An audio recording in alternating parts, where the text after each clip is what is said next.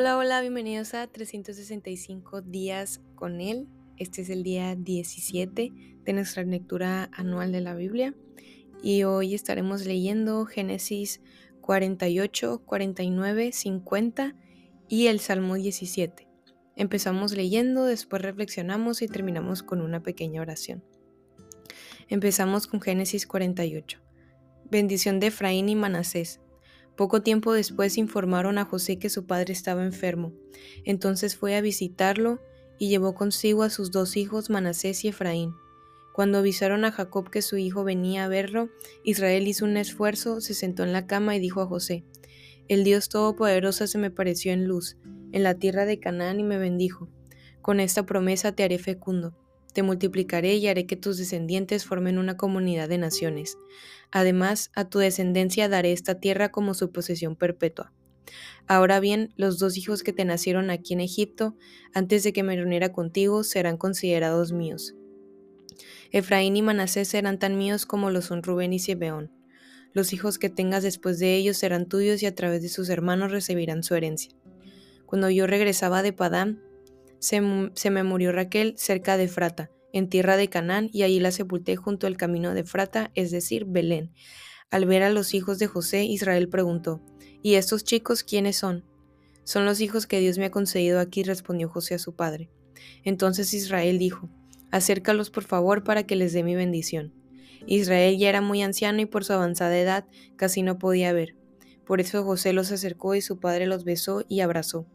Luego dijo a José, ya había perdido la esperanza de volver a verte, y ahora Dios me ha concedido verte a mí a tus hijos. José lo retiró de las rodillas de Israel y se postró rostro en tierra. Luego tomó a sus dos hijos, a Efraín con la derecha y a Manasés con la izquierda, y se los presentó a su padre. De esa manera Efraín quedó a la izquierda de Israel y Manasés a su derecha. Pero Israel al extender las manos las entrecruzó y puso su derecha sobre la cabeza de Efraín aunque era el menor, y su izquierda sobre la cabeza de Manasés, aunque era el mayor. Y los bendijo con esas palabras, que el Dios con cuya, en cuya presencia caminaron mis padres, Abraham e Isaac, el Dios que ha sido mi pastor desde el día en que nací hasta hoy, el ángel que me ha rescatado de todo mal bendiga estos a estos jóvenes, que por medio de ellos se ha recordado mi nombre y el de mis padres. Abraham e Isaac que crezcan y se multipliquen sobre la tierra. A José no le agradó ver que su padre pusiera su mano derecha sobre la cabeza de Efraín, así que tomando la mano de su padre la pasó la cabeza de Efraín a la de Manasés.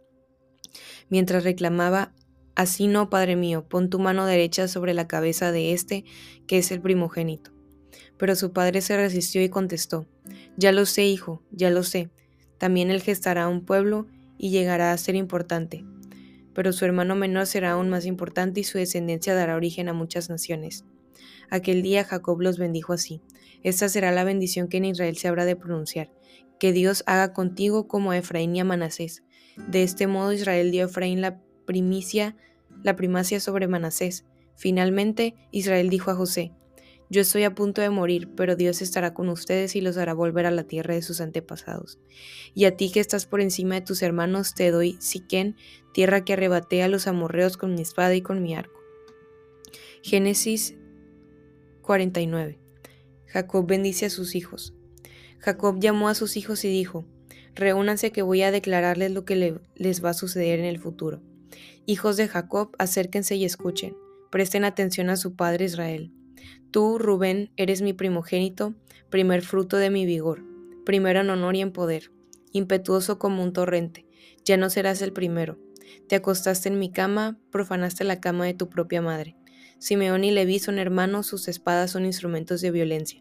No quiero participar de sus reuniones ni arriesgar mi honor en sus asambleas, porque en su furor mataron hombres y por capricho mutilaron toros. Malditas sean la violencia de su enojo y la crueldad de su furor. Los dispersaré en el país de Jacob, los desparramaré en la tierra de Israel.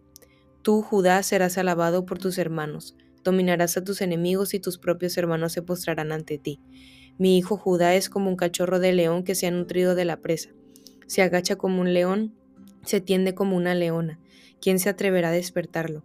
El cetro no se apartará de Judá, ni de entre sus pies el bastón de mando, hasta que llegue el verdadero rey, quien merece la obediencia de los pueblos.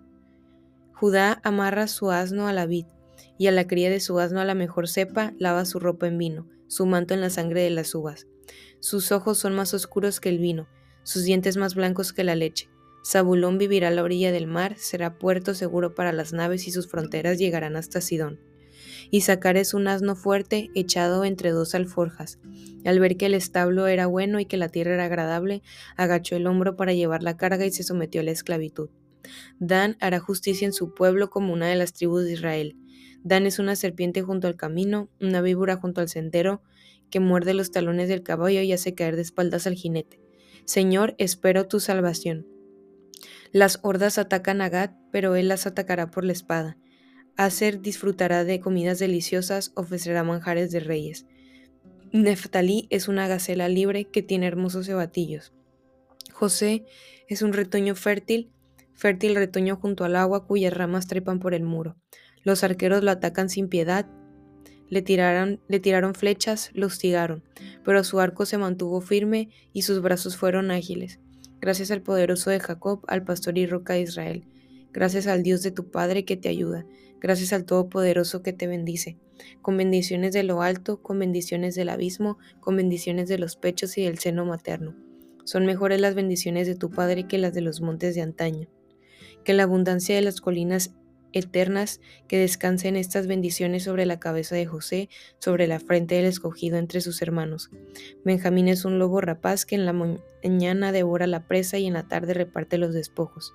Estas son las doce tribus de Israel y esto es lo que su padre dijo cuando impartió a cada uno de ellas su bendición. Muerte de Jacob. Además, Jacob dio estas instrucciones.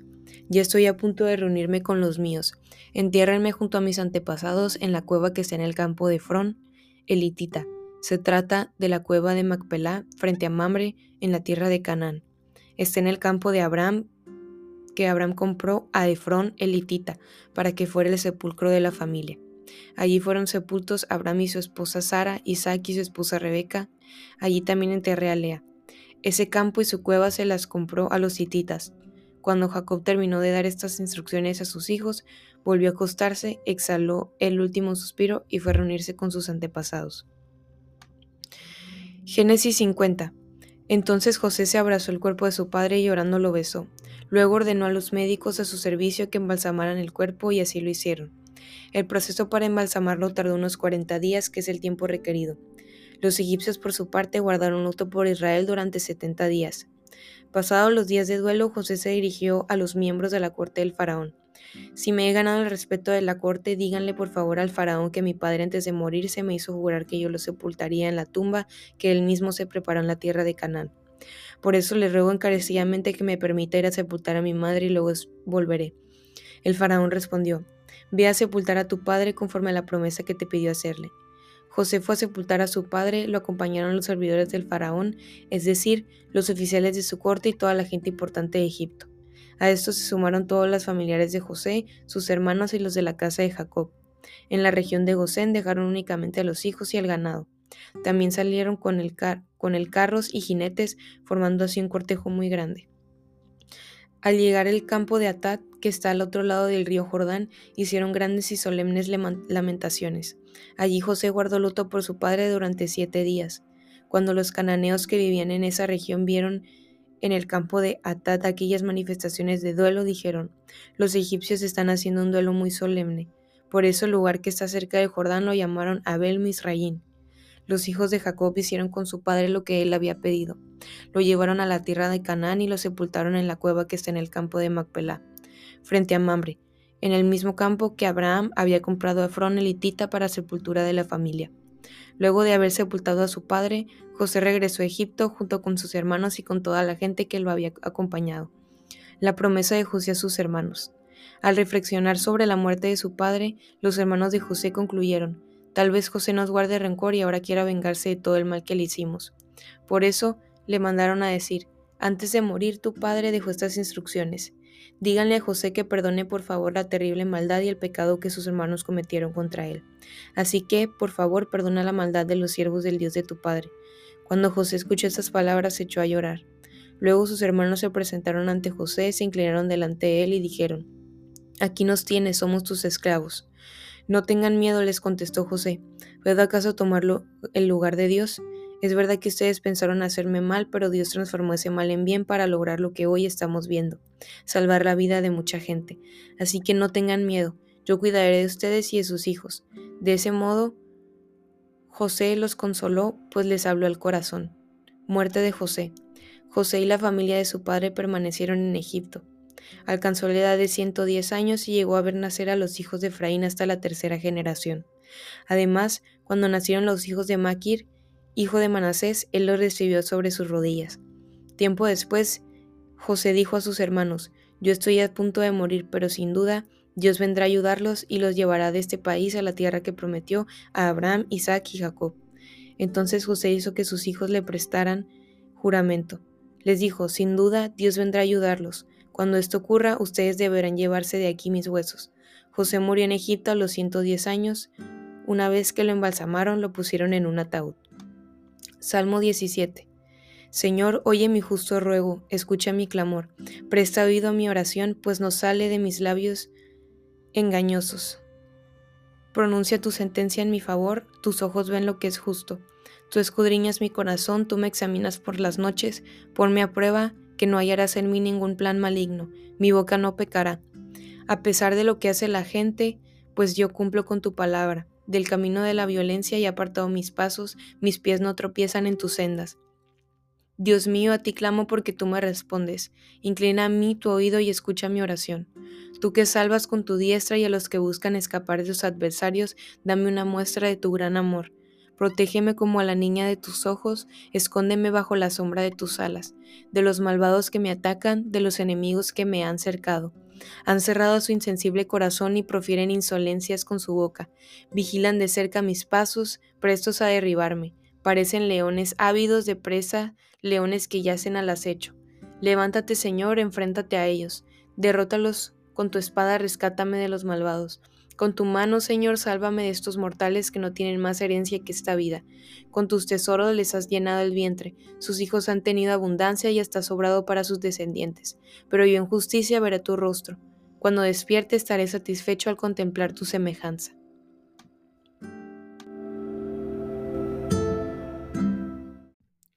Y aquí termina la lectura del día de hoy.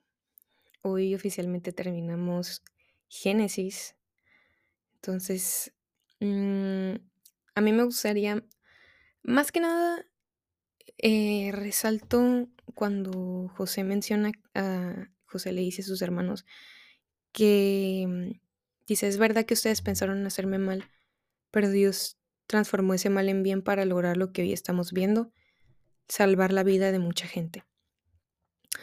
Yo hablaría hay mucho que decir acerca de, José y probablemente voy a repetir muchas cosas porque me gustaría recalcarlas y que no las olvidemos. La verdad es que estos días Dios me ha hablado mucho con respecto a José. Me ha, no solo ha hablado, sino confrontado. Me ha confrontado por medio de su vida. Porque ¿quién no pasa por dificultades? ¿Quién no ha, quién no ha sido herido? ¿Quién no no pasa por el valle, quien no, quien no a veces tiende a querer culpar las situaciones de su vida y lamentarse y sufrir mucho. A veces nos gusta mucho revolcarnos en nuestro dolor. Y es algo normal.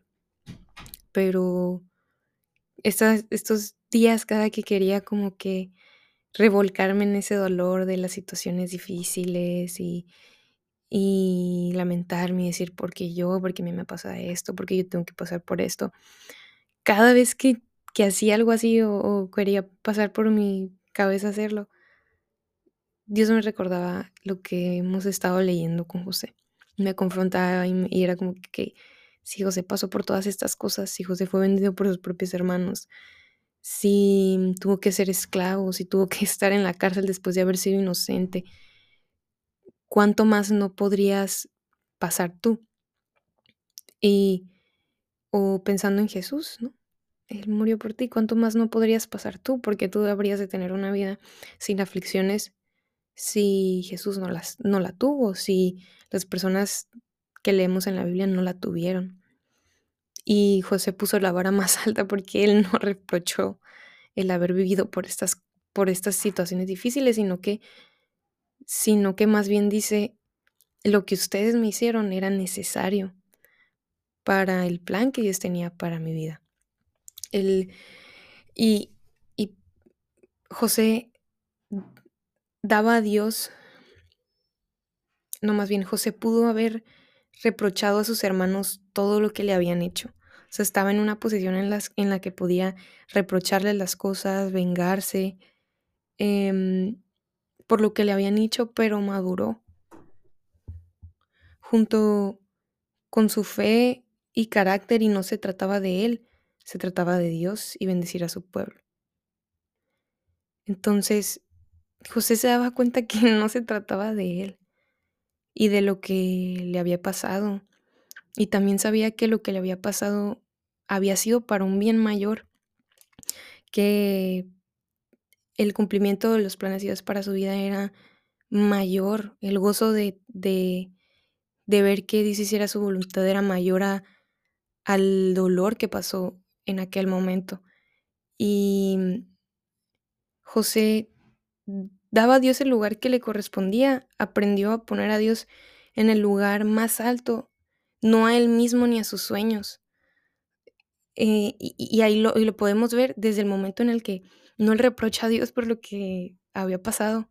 Lo podemos ver en el momento en el que él no endiosa su sueño, él, él siempre le da el lugar a Dios, él siempre le da el lugar a Dios y lo podemos leer. Él aprendió a poner a Dios en primer lugar y vemos que él se mantuvo firme en los momentos más críticos de su vida y fue porque Dios estaba primero en su corazón. Y como lo decíamos en capítulos anteriores, no era porque era muy muy bueno y era muy habilidoso o porque era diferente a los demás. Lo que tenía de diferente era que su cimiento y su fundamento era Jesús, era, era, Dios. Y, y era lo primero, era en quien confiaba, era en quien depositaba su confianza. Y eso se nota al desenlace de Génesis. Eso lo podemos ver en, en el desenlace de, su historia. Y no es no es algo que se termina porque más bendición hay, adelante. Por ejemplo, el linaje de José es el mismo que el de Jesús y eso José nunca se lo pudo haber imaginado, pero es algo que, que te deja pensando, el propósito de Dios para tu vida y para la mía va más allá de lo que podamos imaginar. José vio una parte grande, pero vi una parte de lo que era el sueño de Dios para su vida, de lo que era lo, lo, perfecto y lo bueno que era el plan de Dios para su vida. Pudo ver una parte. Y esa parte la pudo ver porque él, aún, aún en la aflicción, sabía que eso tenía propósito. Y por eso él pudo ver también ese cumplimiento. Mm, él no vio que él era lo más importante, que su sueño era lo más importante. Dios trabajó en su carácter.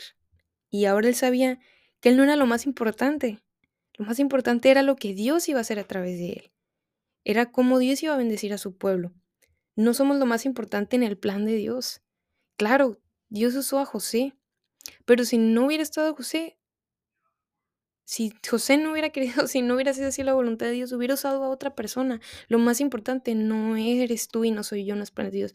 Lo más importante es Él, es darle la gloria a Él y que otras personas sean bendecidas por medio de lo que Él quiere hacer a través de nosotros. Pero nunca somos nosotros, siempre es Él.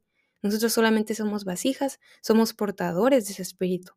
Y Él nos mueve, nos utiliza, él nos habla, Él nos transforma, Él nos dirige, Él nos, nos redirecciona, nos redime, nos restaura. Él, Él, Él, Él. Siempre se trata de Él. Y Dios era el centro, el fundamento, la base, el cimiento de José. Por eso su historia termina así. Por eso vemos a Génesis, terminamos Génesis y vemos que su, su vida desenlaza de una manera buena. Desenlaza y él vio los planes de Dios para su vida. Él, él pudo bendecir a su familia, pudo bendecir a una población entera. Y él fue bendecido también. le dio la gloria a Dios completamente y eso lo podemos ver porque hoy tú y yo aprendemos de, de Él. ¿Y por qué aprendo de Él? Yo lo que más aprendo de Él es, es no puedo dejar de, de pensar que, que, que Dios era su cimiento, que su vida estaba construida en Él. Y por eso vemos que pasó los momentos más difíciles y críticos de su vida de la manera en la que los enfrentó. ¿Y cómo podemos verlo crecer a Él? Vemos que crecen las cosas a su alrededor y que bendice a su alrededor. Entonces yo creo que esto es lo que, lo que podemos, lo que yo me llevo y de, de, del desenlace de Génesis de la vida de José. Vamos a tener una pequeña oración para terminar. Señor, te damos gracias. Gracias porque tu plan es más grande, más perfecto de lo que podamos alguna vez imaginar. Gracias porque eres digno de confianza y porque todo lo que acontece en nuestras vidas tiene algo trascendental y algo que está lleno de propósito para nosotros, para la vida de los que nos rodean. Te queremos pedir, Señor, que nos ayudes a construir nuestra vida en ti. Nos ayudes a estar firmes en ti y que tú seas nuestro fundamento, nuestra base, nuestro cimiento seguro y que en ti construyamos nuestra vida, no en nuestros sueños, no en nuestros anhelos, sino en ti. En el nombre de Jesús, amén. Nos vemos en el siguiente día, ahora sí, para empezar Éxodo con todo. Espero que esté siendo de bendición. Nos vemos.